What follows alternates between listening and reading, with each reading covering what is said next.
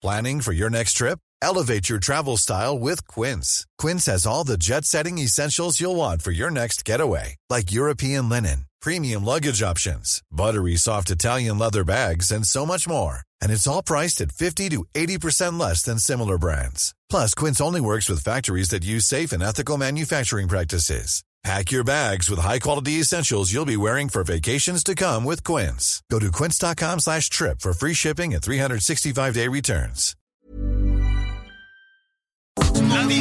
¿Qué tal? ¿Cómo le va? Buenas tardes. Estás a punto de escuchar. Yo soy Javier Alatorre. Las noticias con Javier Alatorre. La vamos a pasar muy bien. Comenzamos. Cuidado,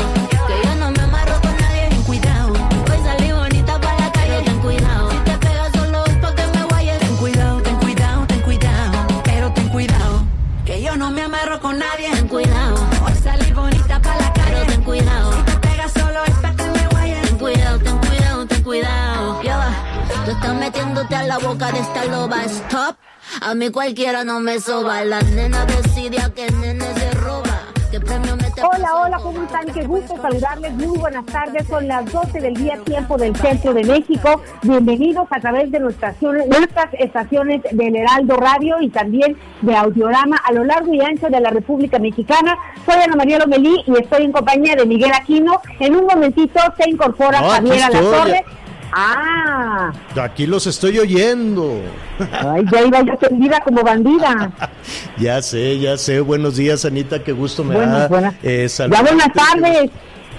Así es, perdón. Buenas tardes. Oye, qué días tan largos. Hoy hemos estado eh, con tanta, con tanta información que está en desarrollo que, este, pues vamos a tener de todo. Pero antes vamos a saludar a Miguelón. ¿Cómo estás, Miguel? Miguel Aquino. Bueno, en un, en un momentito más vamos a, a- platicar con, con Miguel Aquino. Anita, pues tenemos muchos, eh, muchos temas para hoy. Este, fíjate que desde, desde ayer por la noche nos han estado preguntando nuestros amigos qué hacen con el queso que tienen en su casa, que si el que tienen pues les puede funcionar, ya ves que se, se la Profeco pues le dio un ramalazo a todas las industrias este productoras, hay muchas Danone, Nochebuena, varios, varios ya contestaron incluso. Varios han dicho que no es cierto, varios han, han dicho que el queso que venden es queso y lo que dice la Profeco es que no, que es, eh, son, eh, hazte de cuenta que son eh, eh, con grasa vegetal, ¿no? Hacen este tema de, de- del queso. Y por ejemplo, Lala, saludos a nuestros amigos allá en la laguna, este, Lala dice eh, que no, que el queso manchego que venden este, es producto 100% de leche que cumple con las especificaciones, la norma oficial tal, tal, tal, tal. Entonces, pues ahí alguien, este, ¿no? Dice las observaciones que realizó la Profeco se refieren a que no se indicaba claramente el país de origen del producto, tema que fue debidamente atendido y solventado en tiempo y forma. Entonces dice Lala que su queso sí es de leche. Tú, Anita, ¿qué opinas? Pues mira, Javier, yo creo que está muy, mira, hay que ver en qué se basa tanto Profeco como también la Secretaría de Economía, porque fueron las dos instituciones, pues las que informaron que, que estos productos, pues podían inducir al engaño de los consumidores. ¿A qué se están refiriendo exactamente? Esto que tú dices de la grasa vegetal y que ellos dicen que es 100% de leche, pues es un tema que habría que discutir. Y Lala decía que lo que lo que no era 100% de leche era el deslactosado, el manchego. Entonces, pues ya vienen muchos asegúnes que sí hay que aclarar, porque recordemos una cosa, Javier, ¿te acuerdas del atún? Sí, el atún que no tenía atún, ¿no? El atún que está Exacto. lleno de agua, lleno de aire, o el atún que se vende como atún, pero es otro... Es, Otra es- composición. Es, es otra especie, ¿no? Es otra, es otra especie. Eh, ¿Me estás hablando a mí, Medina? Bueno, ¿no? Sí, es que- No, perdón. Sí. Hay mala bueno, conexión en- en Quintana Roo. Sí, fíjate que hemos estado con con dificultades de toda la pandemia, hemos estado con unas dificultades tremendas eh, en la comunicación. Este, y eso lo saben los padres de familia, eso lo sabemos todos, desde luego, las, las empresas dedicadas también a este tipo de conexiones o no tenían esa capacidad o están sobre la marcha tratando de cumplir con todos estos temas. Bueno, muy bien, déjeme adelantarle un poquito, vamos a estar platicando desde luego con las empresas afectadas con esto, hablaremos con la Profeco de qué se trata, el queso que no es queso, ¿no? Yo la, la, la verdad es que no, Anita, en ese, en ese asunto no les podría yo opinar mucho porque ca casi como muy poquito queso honestamente, este, con eso de, de, la leche entera o lactosa y todo este tipo de cosas, pues mira, pues mejor lo hace uno ahí un ladito. Y cuando compro queso, compro queso de un rancho muy bueno en Puebla. Saludos a, a Puebla.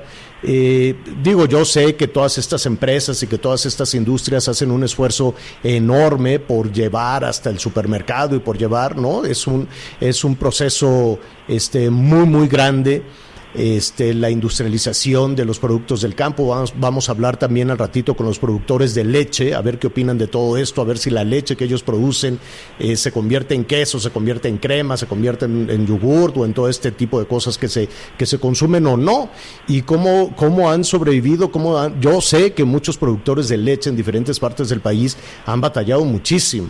De hecho, en sus protestas llegan y la, y, la tiran por la competencia en diferentes, en diferentes este, eh, eh, sentidos. Ya hay empresas mucho más pequeñas. Eh, encontré una empresa casi artesanal en Puebla y este y se pusieron las pilas y te llevan el queso. Les, comp les compro poquito porque si no, este ¿Para qué quieres? Entonces, de, todo eso vamos a hablar en un ratito más. Atención nuestros amigos en Tabasco que le están pasando tremendamente mal. Ayer había bloqueos, manifestaciones, protestas. Ayer le hablábamos de que se activó el Fonden y eso pues generó muchísima confusión porque hay Fonden o no hay Fonden, ¿no? El fondo que se activa cuando hay desastres naturales y, eh, y la población se ve afectada y entonces pues desde Palacio Nacional decían eso era un saqueo tremendo, puro bandido, se robaban el dinero del Fonden y por lo tanto va a desaparecer el Fonden y va a, van a desaparecer otros fideicomisos. Como todavía no desaparecen formalmente porque tienen que pasar por el Senado, quiero suponer, no, no lo sabemos muy bien, lo vamos a hablar con nuestros amigos de Tabasco, que a ellos sí les toca ahora. Son varios los municipios afectados por las inundaciones, por las lluvias, por todo ese trastorno. Y eh, eh, se, se, se, decidió que únicamente eh, o, al, a Macuspana es a donde les enviarían el dinero y los demás municipios, las demás localidades protestaron y dijeron, ¿por qué nada más a la tierra del presidente? Queremos que, a, que nos apoyen a todos y entonces pues ya estaban ahí los jaloneos, las protestas, que por cierto este municipio, sí, Anita Macuspana, pues es el que quedó en veremos porque se estaban robando el dinero el presidente municipal y decidió renunciar junto con todo el cabildo y ya no rindió cuentas del dinero que se llevó. ¿Qué pasó, Anita? Sí, qué fácil camino, ¿verdad? No, uh -huh. si, si, me lo robé y ya me voy, o cómo, por lo menos uh -huh. tendríamos que saber dónde está el dinero. Pero lo que decías uh -huh. de los cierres, hoy también al menos tres, tres cierres en diferentes puntos, uno de ellos en la carretera Villahermosa-Nacajuca, y también eh, en, pues, en la planta de, de mangos, el agua, pues también hay gente que está muy preocupada. Eh, algunos están manifestando con camiones como pueden para tratar de levantar la mano y decir estamos muy mal debido a pues, pues a estos huracanes, a estas inundaciones. Así que uh -huh. pues todavía sigue ahí el, el jaloneo. Sí, entonces, pero en medio de todo ese jaloneo y, y, y, y, cómo va a llegar ese dinero, a quién le van a dar ese dinero, a través de quién le van a dar ese, ese dinero, pues eh, vamos a platicar además con algunos, este, creo que ya estamos en comunicación con Miguel Aquino, si no me equivoco, va, vamos a platicar, sí, este, vamos a platicar también con el presidente del comité directivo estatal del PRI, con algunos legisladores allá en Tabasco, con no, no, no por hecho de ser del PRI, del PAN o de Morena, sino de lo que se trata es de ver cómo, cuál es la ruta que puede tener el dinero. También vamos a platicar con el gobernador de Colima, uno de los gobernadores que de manera activa están junto con otros 10 en este eh, eh, grupo federalista están en contra de la desaparición de fideicomisos. Y de nueva cuenta hoy el presidente les dijo que, eh, pues que, que lo que están haciendo es apoyando a ladrones. Así es que veremos también em, cómo cómo em, eh, están reaccionando los gobernadores y estaremos ahí también en la Cámara de Senadores donde pues desde la comparecencia de López Gatel aquello se ha convertido en un berenjenal. Em, yo, yo creo que así son los, los eh, temas parlamentarios, o por lo menos así lo hacían muchos de los eh, personajes, de los legisladores del partido, este, bueno, era más bien PRD, este, y en esa transformación de la izquierda, bueno, pues también tuvieron una presencia muy significativa y cuestionaban y decían y, y, le preguntaban y había cierta rudeza incluso en los cuestionamientos. Yo no sé por qué ahora le quieren poner esa burbujita de protección a López Gatel. No perdamos de vista el número de fallecimientos que es tremendo cuando nos íbamos acercando a los 30 mil era una historia de terror. Después dijeron que no por ningún motivo llegaríamos a, los 60 mil, porque eso sería una verdadera catástrofe. Y hoy que estamos superando los 80 mil, este, ¿qué argumento puede tener este señor? ¿Qué argumento después de 80 mil vidas perdidas? ¿Qué argumento después de 12 millones de empleos perdidos? ¿Qué argumento después de las empresas que ya no pueden seguir adelante? Con todo respeto, desde luego, ¿no? Sabemos que, que, que esa es la estrategia que plantearon, pero este, hay muchas dudas y hay muchos cuestionamientos. Entonces, protegerlo con una burbuja y decir no porque le hablan feo, entonces no va a ir a dar explicaciones a los representantes de la ciudadanía, pues díganos usted qué opinan, ¿no? Si, cómo deberían de, de, de, presentarse y cómo debería de cuestionarse. Yo sé, ¿no? Yo sé que, que en ocasiones en el discurso parlamentario, en los debates parlamentarios hay muchísima rudeza, pero eso lo hemos vivido desde hace muchísimos años, o por lo menos a, quienes estamos eh, hoy con usted, pues hemos vivido esa rudeza parlamentaria desde 1994, en los últimos 25 años, 26 años, eh, el discurso ha sido así. Y así recordamos a muchos personajes, a Porfirio Muñoz Ledo, a Cárdenas. Bueno, Porfirio Muñoz Ledo desde, desde que se les cayó el sistema, desde que el ahora titular de la Comisión Federal de Electricidad, que en ese momento era el secretario de este, Gobernación, y te paró el sistema, ¿no? Desde que se cayó el sistema, desde ahí estaban las discusiones en el, en el, Parlamento. Y luego no podían presentarse los presidentes porque eran unos jaloneos tremendos. Y hubo varios presidentes que tuvieron que entrar casi escondidas, ya había gritos, sombrerazos, este, de todo, mentadas, en fin. Así ha sido en los últimos 25 años. Así es el discurso parlamentario, pero hoy dicen o, o hacen un compromiso de que van a tratar bien a López Gatel o no hay nada. Bueno, díganos usted qué opina al respecto. Miguel Aquino, ¿cómo estás? ¿Qué tal, Javier Anita, amigos? Muy buenas tardes. Me da mucho gusto, mucho gusto saludarlos, escuchándote atentamente con todo lo que tú comentabas de lo de López Gatel y sobre todo, bueno, pues con este asunto de la enfermedad del COVID-19. Uno sigue viendo las cifras, uno sigue viendo las estadísticas y en verdad, Javier, en lo personal a veces a veces pienso que de qué forma nos han visto la cara y sobre todo de qué forma se han manejado las cosas. Ya te estaré platicando el por Así es. precisamente lo, lo, lo, vamos a platicar en un en un momentito más. Te enviamos un abrazo muy fuerte y este eh, eh, y el um, tomaremos desde luego todo este tema de, de, si es efectiva o no esa, esa estrategia. Pero mire, eh, vamos a regresar al tema, al tema de Tabasco, al tema de Chiapas, de Querétaro, de, de perdón, de, Campeche, de Yucatán, de Quintana Roo e incluso del noreste hay varias localidades reinosas. Saludos allá en Tamaulipas, desde luego que tienen también eh, de nueva cuenta encima un frente frío, es el frente frío número 6 y que llegarán de nueva cuenta las lluvias y demás. Yo recuerdo que en su momento Reynosa levantó la mano y dijo, oigan, aquí necesitamos ayuda, aquí necesitamos recursos. Varios municipios de Veracruz han levantado la mano, varios municipios de, Oaxaca, hay, hay varios, todas las localidades costeras de Yucatán han levantado la mano también para que se les mande dinero de manera extraordinaria, ¿no? A través de, del Fonden. Y en toda esta discusión de que si se, se de- desaparece o no, eh, pues eh, se ha sembrado también la duda de si efectivamente los presidentes municipales se roban el dinero. Y tenemos el caso de dos municipios, por lo menos en Tabasco, Tabasco que hoy está con el agua a la cintura y con una desesperación brutal para miles de familias, 600 mil damnificados que dicen, bueno, actívese el Fonden para Macuspana. ¿Cómo le van a hacer? Hay, hay eh, desde luego otros municipios que dicen, ¿y por qué solo allá donde se robaron el dinero, desapareció el cabildo. ¿Cuál es la situación que se está viviendo? En este, en este momento, eh, yo quiero eh, agradecerle a Dagoberto Lara, que es el presidente del Comité Directivo Estatal del PRI en Tabasco, esta comunicación. Dagoberto, ¿cómo estás? Buenas tardes. ¿Qué tal, Javier? Muy buenas tardes, un gustazo escucharte desde hace varios años. Digo, te escuchamos en la radio, siempre atentos a tu Gracias. prestigioso programa, pero sobre todo a esa visión que tienes tú clara de informarnos a todos los mexicanos y muy contento y agradecido que nos des la oportunidad como tabasqueño de podernos llegar a todo tu amplísimo auditorio. Un fuerte abrazo a tus colaboradores, de la Gracias, misma forma, Alberto. Ana. Gracias, gr- gracias, Dagoberto.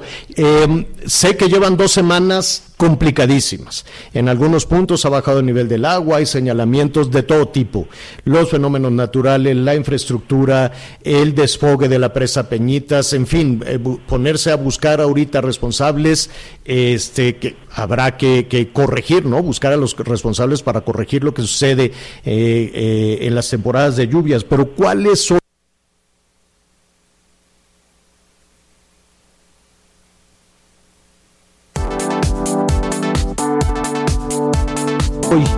la, situación que está viviendo.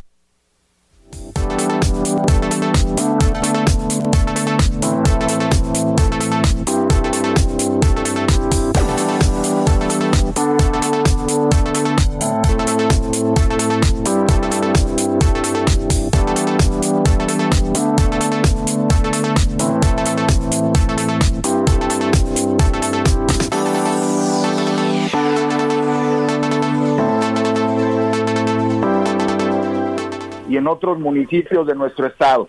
Lo catastrófico que hoy vemos es lamentablemente la actitud que estamos viendo por parte del gobierno federal de no reconocer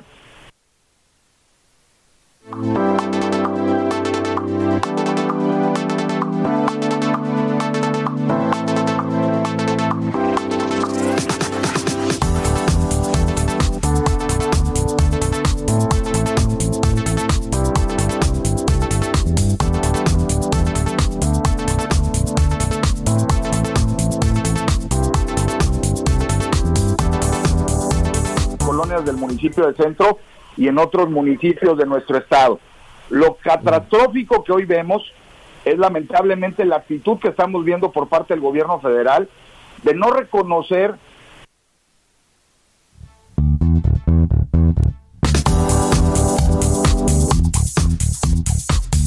en muchas de las colonias del municipio del centro y en otros municipios de nuestro estado.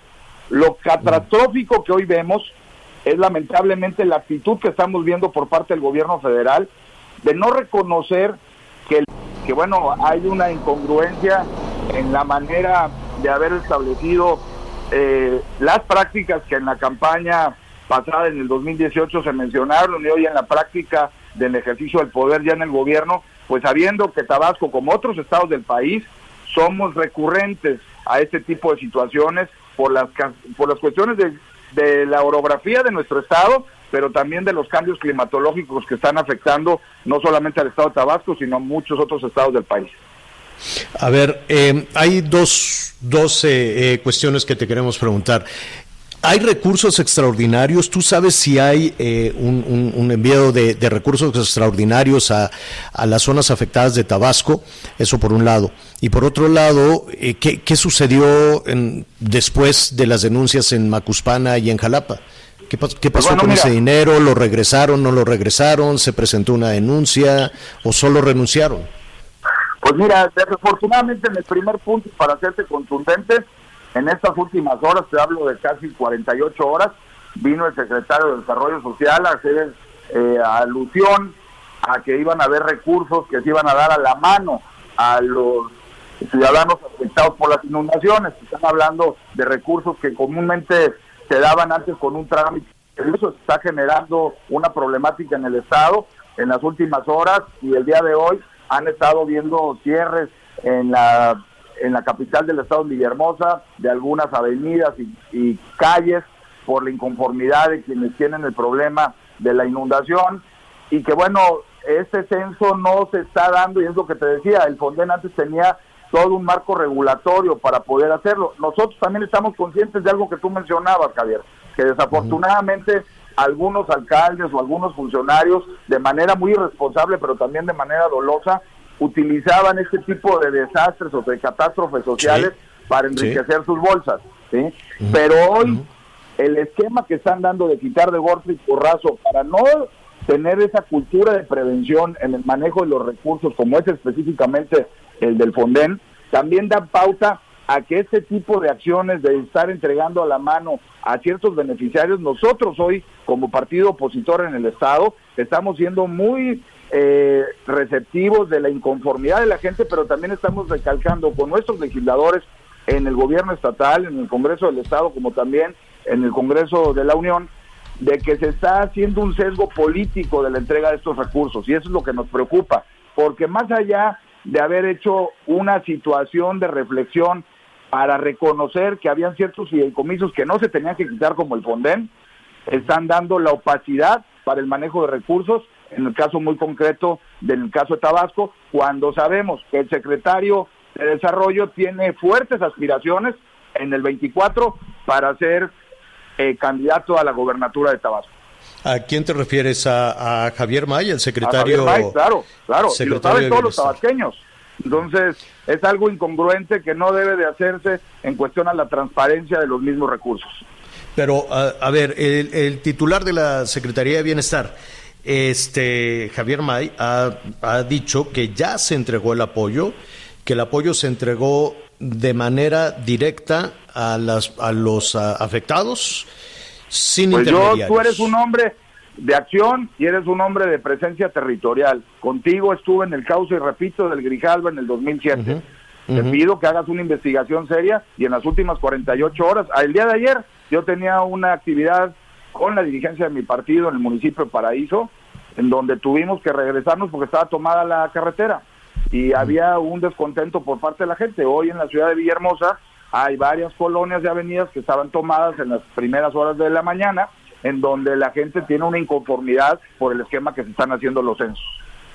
Dagoberto, te, te agradecemos esta comunicación. Nos gustaría este, pues mantener, ¿no? Mantener el vínculo independientemente de las, eh, de las cuestiones partidistas. Yo creo que, que en este momento los tabasqueños pues no se merecerían un- una, una, una eh, eh, vaya, una, una competencia en términos de, de PRI, de Morena, de, de PAN. banderas políticas. Y yo, y yo qué bueno, Exactamente, qué ¿no? bueno que tocas ese punto y quiero reiterarlo porque tú tienes un amplio auditorio en todo el país. Nosotros en Tabasco nunca le apostamos a que le fuera mal al presidente. Se vendió un sueño en Tabasco para que le fuera bien al sureste de México, en el caso muy concreto de nuestro estado. Pero hoy lo que sí vemos es que desafortunadamente no se están haciendo las cosas como se había dicho y hoy estamos en la zozobra, porque también tienen una responsabilidad quienes nos gobiernan en todas las entes de gobierno, desde el municipio hasta los la federación, en donde somos conscientes que estados como Tabasco, tú lo viviste hace 10 años, repito, hoy lo volvemos a vivir los tabasqueños, pero lo vivimos cada 10 años. Esa Así falta es. de cultura de prevención y eliminar un fondo como es el Fonden nos genera una incertidumbre completa para el manejo de los recursos y en la atención a la ciudadanía. Hemos estado ahí y allí estaremos de nueva cuenta, eh, Dagoberto. Te agradezco muchísimo esta, esta primera comunicación y si nos permites, pues seguiremos en contacto. Encantado. Y el tema de las alcaldías donde se quitó, hemos Sí. dicho nosotros que la nueva herramienta para combatir la corrupción en Tabasco se llama el quitar al alcalde y no gestionar todo. Estamos esperando todavía los resolutivos que van a hacer en el Congreso. Oye, ¿y qué, pas- ¿y próximos qué días. pasó con el qué pasó con el dinero? Si no me equivoco, eran más o menos 300 millones en Macuspana y 400 en, en. No quiero ser irresponsable y que no se vea como una bandera política, pero es el día de hoy que no se ha informado la ciudadanía qué es lo que pasó. Lo que sí es que está a la expresión de todos los macuspanenses, los jalapanenses, en donde quienes estuvieron en el cabildo le fallaron a su municipio e hicieron cuestiones de opacidad en el manejo de los recursos de la hacienda pública de estos dos municipios. Y la forma de combatir la corrupción fue eliminándolos, ¿no? Haciéndolos a un lado y en el caso muy concreto de Macuspana justificando que estaba enfermo y que por eso se tenía que hacer. Hoy estamos esperando que en el Congreso quienes son los órganos que tienen que transparentar si es que hay un daño a las arcas públicas de estos dos municipios, determinen cuánto es el monto de lo que se está realizando y bueno, sobre eso tendremos que actuar en consecuencia quienes están en el Congreso del Estado y quiero precisarte que nuestros diputados siempre han hecho y siempre han manifestado que habían ciertas irregularidades que entorpecían la transparencia que tanto ha hablado el gobierno de la Cuarta Transformación.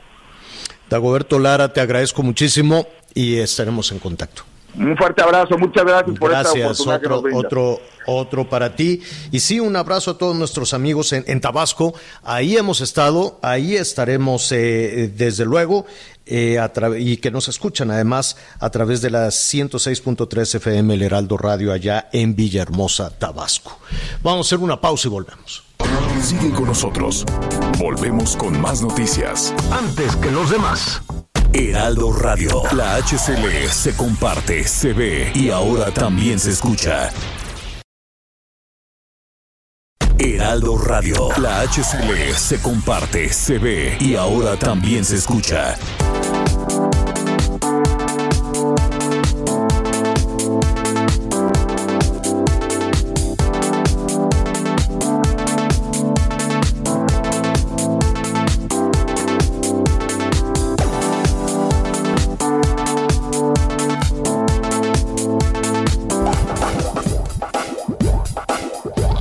Más información. Continuamos. Las noticias en resumen. Durante septiembre en Nuevo León se reportaron 282 delitos de abuso de autoridad, lo que representa la tercera cifra más alta en la historia de la incidencia delictiva de la entidad. Así lo dio a conocer la Fiscalía Estatal. En Zaplotanejo, Jalisco, fue cateada una casa de seguridad en donde aseguraron armas y un lienzo con la imagen de Nemesio Ceguera, el Mencho, líder del cártel Jalisco Nueva Generación. La Secretaría de Marina auxilió a siete personas que naufragaron al norte del puerto de Mazatlán, Sinaloa. La institución naval recibió una alerta de pánico tras un incendio que se registró a bordo. Hoy el dólar se compra en 20,99 y se vende en 21 pesos con 50 centavos. El reporte carretero. Muchas gracias, saludos a todos nuestros amigos que nos acompañan en alguna carretera del país y precisamente vamos a Tabasco porque continúan las movilizaciones y sobre todo las manifestaciones de la gente que no ha recibido apoyos no solo después del paso del huracán Delta, sino desde la tormenta tropical Gama. En este momento tenemos dos bloqueos, uno en el kilómetro 141 y el otro en el kilómetro 158 del tramo que va de Coatzacoalcos a Villahermosa y en el tramo que va de Arroyo Hondo hacia la zona también de la capital del estado. Y para nuestros amigos en San Luis Potosí y Querétaro, hay reducción de carril por obras de mantenimiento del kilómetro 151 al 152, precisamente en, la, en dirección a San Luis Potosí, viniendo de Querétaro. Por favor, a manejar con mucho cuidado.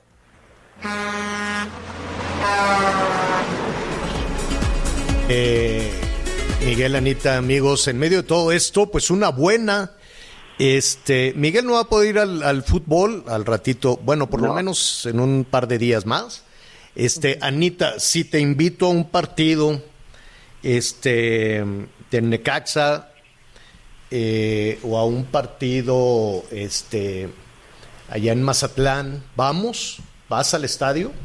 Pues no le pienses mucho, si tú me invitas, yo voy. Ah, sí. Bueno, pues vamos. La buena que noticia. haber dicho quién juega. Ay, ¿Qué cosa? ¿Qué, qué, qué te pasa, Miguelón? Hay, hay que ver primero quién juega. Si la va a invitar a un Cruz Azul, América, cosas por el estilo, no se expongan y no se arriesguen, señor. No. A ver, a ver, va Necaxa Cholos y Mazatlán Juárez. Entonces, como sea, Miguelón, no te, no, no te pongas tan, tan quisquilloso. Llevas un año con el estadio cerrado. Sí. ¿No crees? Vamos, Sí, pero- digo, segu- seguramente, a ver, aquí la buena noticia es que son los primeros estadios que abren. La Liga MX anunció ya que los estadios de Necaxa, el estadio de Necaxa, y al ratito, pues a ver si podemos hablar también con la presidenta municipal allá de, de Aguascalientes para que nos diga cómo van a abrir quién puede ir, quién no puede ir, cómo se van a sentar o cuáles fueron las, las disposiciones, ¿no?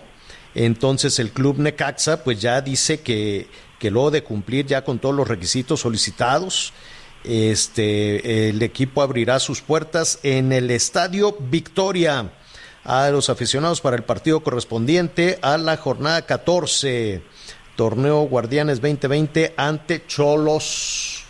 Cholos de Tijuana, ¿qué dije? Lo había dicho yo, ah, no, sí, ante Cholos de Tijuana. Entonces, este, pues una muy buena noticia y saludos a nuestros amigos en Mazatlán que nos están escuchando además, ¿no? Este, o allá en Sinaloa, ¿están dispuestos a acudir al estadio ya?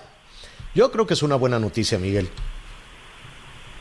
Sí, evidentemente es una buena noticia. Creo que también si hay algo que hoy necesitamos es recuperar la diversión, recuperar esa vida eh, normal hasta después de este pues de esta pandemia o de estas malas decisiones que se han tomado a partir del mes de marzo, creo que también eso va a servir. Y además, la generación de empleos, Javier.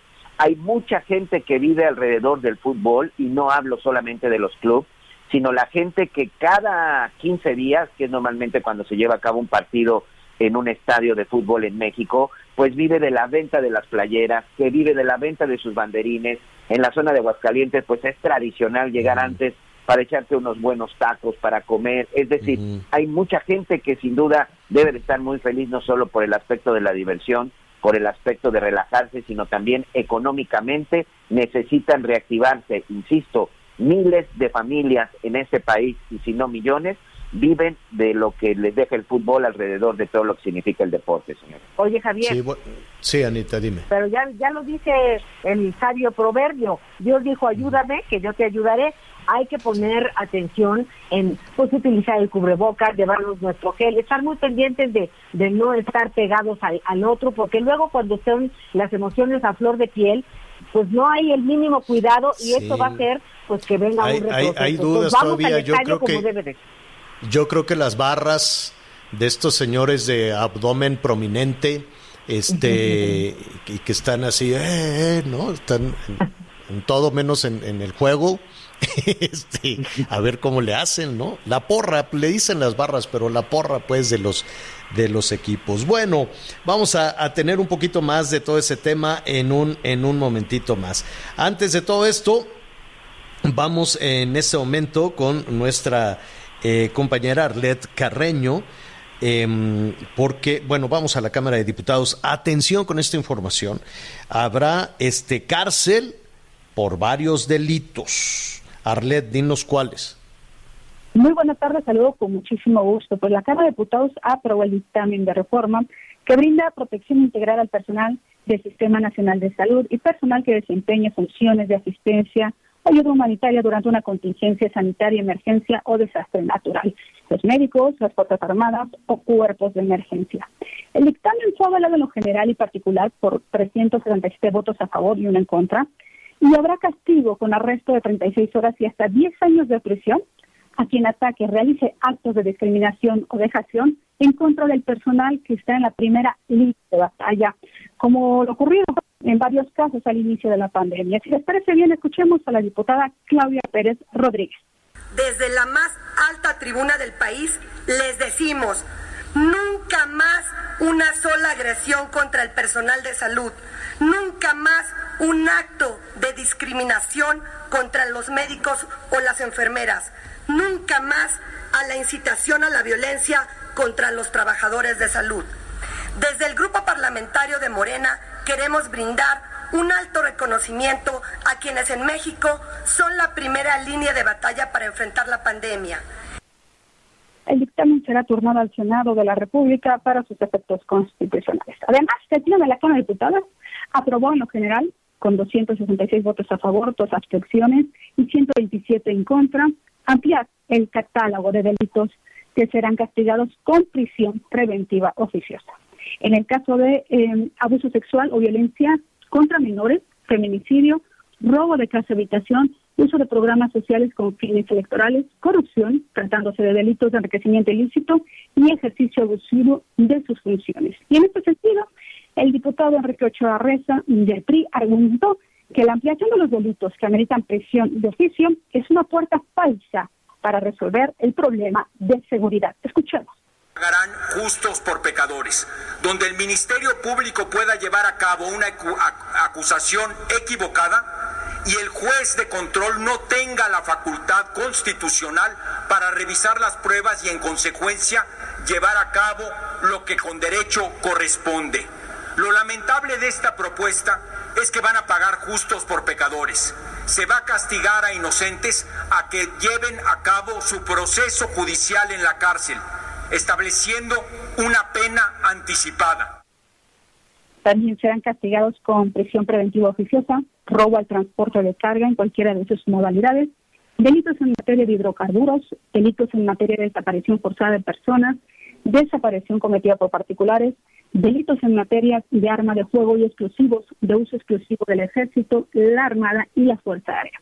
En este sentido, también se ha manifestado el Partido de Acción Nacional. La diputada Pilar Ortega ha recalcado que esto genera impunidad. Escuchamos y promueve la saturación de nuestro rebasado sistema penitenciario. En pocas palabras, la prisión preventiva termina por promover impunidad. Bueno, ahora la iniciativa pasa al Senado para su discusión. La información, señor.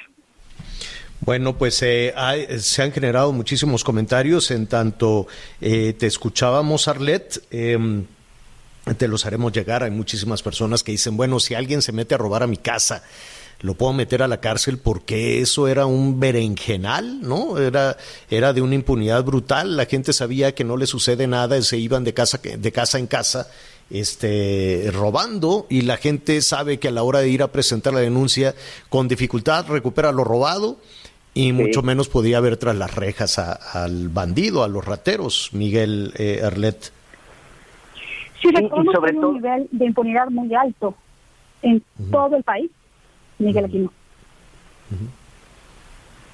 y, y Javier, ya nada más para, para complementar lo que dice Arlet, Espero que con eso también se termine el crucis que significa presentar una denuncia por robo a casa habitación, porque es increíble, después de que eh, sientes que tu hogar fue violado, que evidentemente que tu vida eh, pues ya no cuenta con esa seguridad, no cuenta con esa secrecía. La verdad es que el a casa habitación, más allá de las cuestiones económicas, también representa un impacto emocional muy importante porque, insisto, te sientes vulnerado, para que todavía te diga un agente del Ministerio Público y te mande policías de que no toque nada, no abra la puerta, deje todo como está, si le dejaron un... déjelo así porque si no va a alterar las huellas y esto ya no va a poder resolverse, la verdad es que eso es lamentable y creo que también deberían de trabajar mucho en ese sentido. Una investigación por robo a casa habitación es otro calvario y otro via crucis para las víctimas, señor. Total, y, no, que a ver que las facturas y no sé qué. De eso vamos a hablar porque han llegado muchísimas llamadas en un, en un momentito más. Arlet, gracias. Muy buenas tardes, seguimos al tanto. Buenas tardes, volvemos. Sigue con nosotros.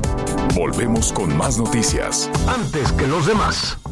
Heraldo Radio, la HCL se comparte, se ve y ahora también se escucha. Heraldo Radio. La HCL se comparte, se ve y ahora también se escucha.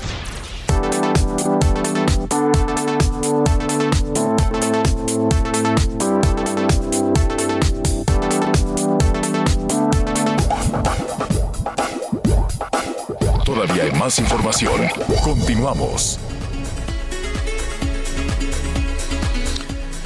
Bueno, eh, muy bien, eh, muchísimas gracias por sus comentarios. Vamos a apurarnos, vamos a, vamos a Guanajuato porque, mire, yo reconozco que se ha hecho ya un esfuerzo entre eh, gobierno federal, finalmente un esfuerzo que, que, que, por lo que usted quiera, usted quiere y mande, se había retrasado. Pueden ser cuestiones políticas, diferencias electorales, diferencias de partido, eh, diferentes posiciones, lo que usted quiera.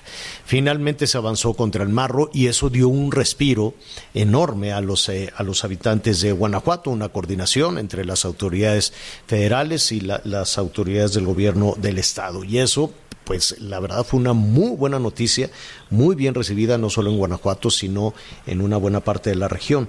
Pero las cosas, pues eh, no se han superado, no se han arreglado del todo, por más que eh, las eh, autoridades de carácter federal insistan en que ya se acabaron las masacres, ya no hay masacres pues entonces, ¿cómo le podemos eh, decir algunas de las situaciones que se viven en diferentes partes del país? Vamos a ver cómo están las cosas en Guanajuato con nuestro compañero José Mesa. José. Hola Javier, ¿cómo estás? Muy buenas tardes, buenas tardes al auditorio en todo el país. Así es, durante las últimas horas, mucha información la que se genera en diferentes puntos del estado de Guanajuato, sobre todo la noche del día de ayer martes, la madrugada de hoy miércoles, donde se da cuenta de un enfrentamiento durante las últimas horas en la comunidad de Rincón de Tamayo, en el municipio de Celaya, este enfrentamiento que se da entre elementos de las fuerzas de seguridad pública del estado de Guanajuato y un grupo de eh, criminales donde pues eh, las fuerzas abaten a seis presuntos delincuentes. Y es que ayer por la noche, al atender un reporte sobre disparos de arma de fuego en la comunidad de Juan Martín en Celaya, elementos del grupo táctico operativo de las fuerzas del Estado abatieron a seis de los presuntos delincuentes, les aseguraron armas, equipo táctico y también algunos vehículos. La agresión con disparos de arma de fuego fue contra personal de la PESPE, se registró sobre el camino que conduce a las comunidades de Rincón de Tamayo y también a lo que es la comunidad de Juan Martín, en la parte sur del municipio de Celaya. Y es que al circular, unidades de las fuerzas del Estado en dicho camino entre Tamayo y San Isidro tuvieron también a la vista dos camionetas, una color blanco, marca Volkswagen, y una camioneta también eh, pickup Nissan, con grupos de civiles armados quienes sin motivo aparente comenzaron a disparar en contra de los elementos de las fuerzas de seguridad pública del estado de Guanajuato. Obviamente, en este primer enfrentamiento dañan una de las patrullas, sin embargo, los oficiales repelieron la agresión y en ese mismo lugar fueron abatidos cuatro los presuntos agresores. Sin embargo, sigue la persecución y el enfrentamiento a balazos y bueno, pues los elementos estatales inician también otra persecución al tiempo que se hace un llamado por el altavoz para que los criminales le pongan las armas, sin embargo continúan disparando y al repeler la agresión fueron abatidos dos criminales más, de acuerdo con lo que ha confirmado durante las últimas horas la Secretaría de Seguridad Pública del Gobierno del Estado de Guanajuato.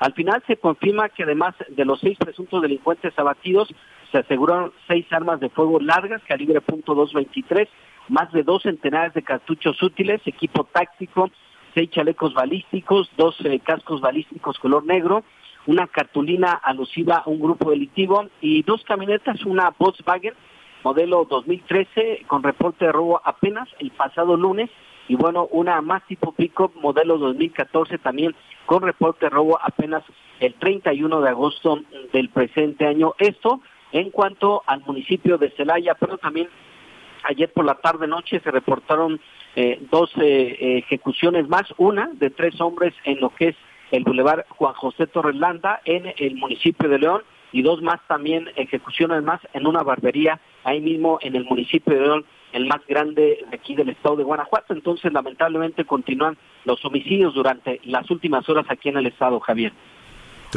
Cuestión, cuestión lamentable porque coincidirás conmigo, José, en que se había generado pues un respiro, ¿no? Por decirlo de alguna manera, eh, sobre todo después del operativo aquel del Marro. Eh, y, es... Eh, es eh, difícil pues no decir que, que, el asunto parece parece no tener no tener fin eh, José te agradecemos esta esta comunicación estamos al tanto con la información aquí en Guanajuato. Gracias muy buenas tardes. Gracias es nuestro compañero José Mesa.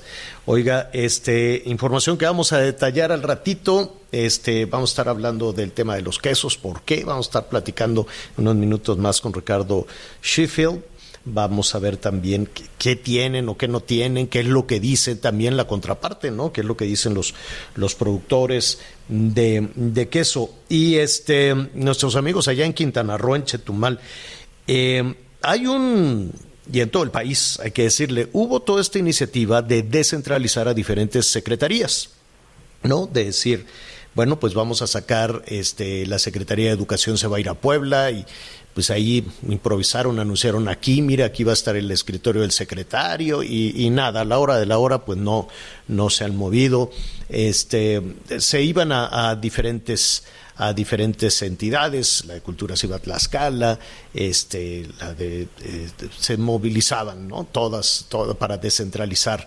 y tener mayor eh, cercanía con diferentes partes.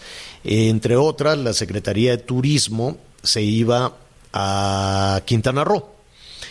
Un movimiento, este, no, si, si la Riviera Maya, junto con eh, Baja California, Baja California Sur, pues son los, los polos, ¿no? Los cabos y la Riviera Maya que, que impulsan o que generan mucho el turismo, pues era eh, pues de alguna manera lógico que se movieran hacia Chetumal, pero que eh, poner las instalaciones de, de la Secretaría de Turismo al interior de un monumento. Es un monumento que nos digan nuestros amigos de Chetumal que, que opinan, ¿no? Está bonito cuando lo ves a la distancia, cuando llegas por, por agua, pues es como un faro grandote, eh, extraño en su estructura metálica, muy, muy grande, una mezcla entre Sebastián y No Me Olvides, es, es, es muy grande, ¿no? Como escultura, es una escultura grande. Eh, ahora que hablábamos de que algunas esculturas este, la, la, son polémicas. Bueno, pues ya resolvieron que sí, si no me equivoco, Miguel, ya Sí, este, ahí van a trabajar, ¿no? Sí, el acuerdo fue publicado este martes en el Diario Oficial de la Federación, en el que se otorga la autorización al gobierno de Quintana Roo para el uso de 2.758 metros cuadrados de zona federal marítimo terrestre del continente, en donde pues finalmente llegará la Secretaría de Turismo, el señor Torruco. Ah, Ahí, bueno, pues y por ejemplo, viendo, los, ¿no? los, los trabajadores, todos los funcionarios que estaban en la Secretaría de Turismo de la Ciudad de México, se tendrán que mudar y tendrán que empezar aquí. No, pues no una creo, nueva vida no creo que quepan. sueldo. A ¿Cómo ver, es eso? En, en, en la, no, seguramente van a tener, este, es más simbólico al decir que se vaya para allá el señor Torruco, pero yo siento que van a mandar algún funcionario menor, ¿no? Van a mandar ahí al- algún funcionario menor porque, pues, eh, es muy difícil que todos quepan al interior de un monumento, porque es un monumento, no es un edificio. Digo que tiene su explanada y seguramente allá, allá adentro. Vamos a hacer una pausa y regresamos un- con un, un poquito más con estos, con todos estos temas que le estamos adelantando. Sigue con nosotros. Volvemos con más noticias. Antes que los demás. Heraldo Radio. La HCL se comparte, se ve y ahora también se escucha.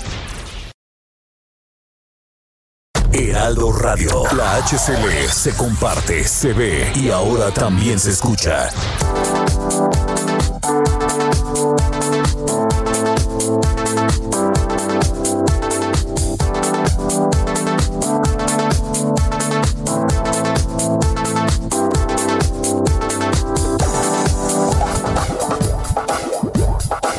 Todavía hay más información. Continuamos. Mándame un WhatsApp. ¿Cómo vamos, Miguelón?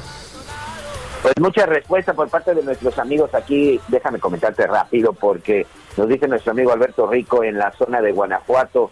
El municipio más grande del estado es San Felipe y no León. Les mando un abrazo y los escucho todos los días desde la oficina. Muchas gracias a nuestros amigos en el estado de Guanajuato. En el estado de Jalisco, saludos para todos nuestros amigos, específicamente en la zona de Guadalajara, que nos escuchan en este momento.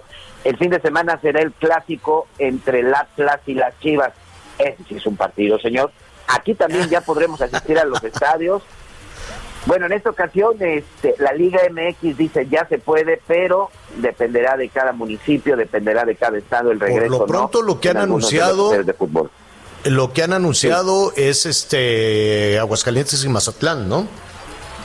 Sí, son los dos que hasta el momento eh, han dicho que en este caso, bueno, pues están ahí los los equipos de ambos estados, pero en el estado de Jalisco parece que todavía tenemos que esperar. Saludos a todos nuestros amigos en el estado de Puebla.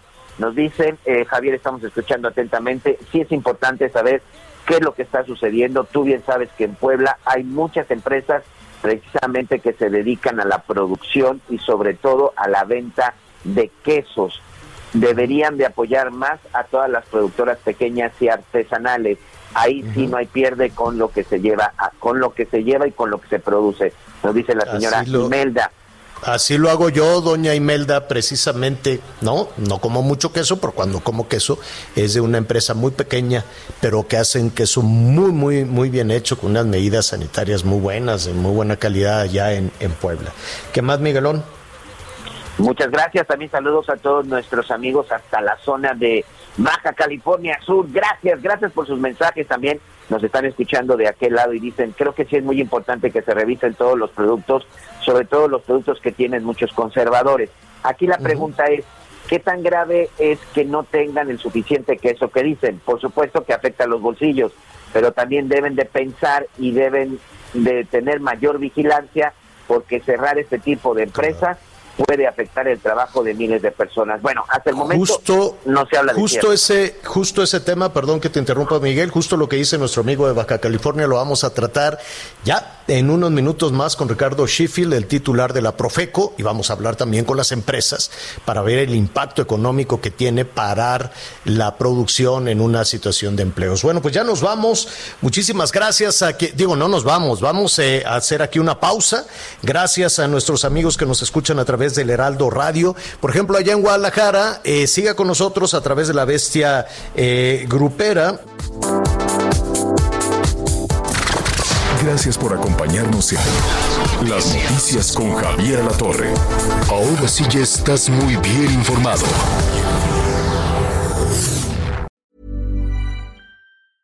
Even when we're on a budget, we still deserve nice things.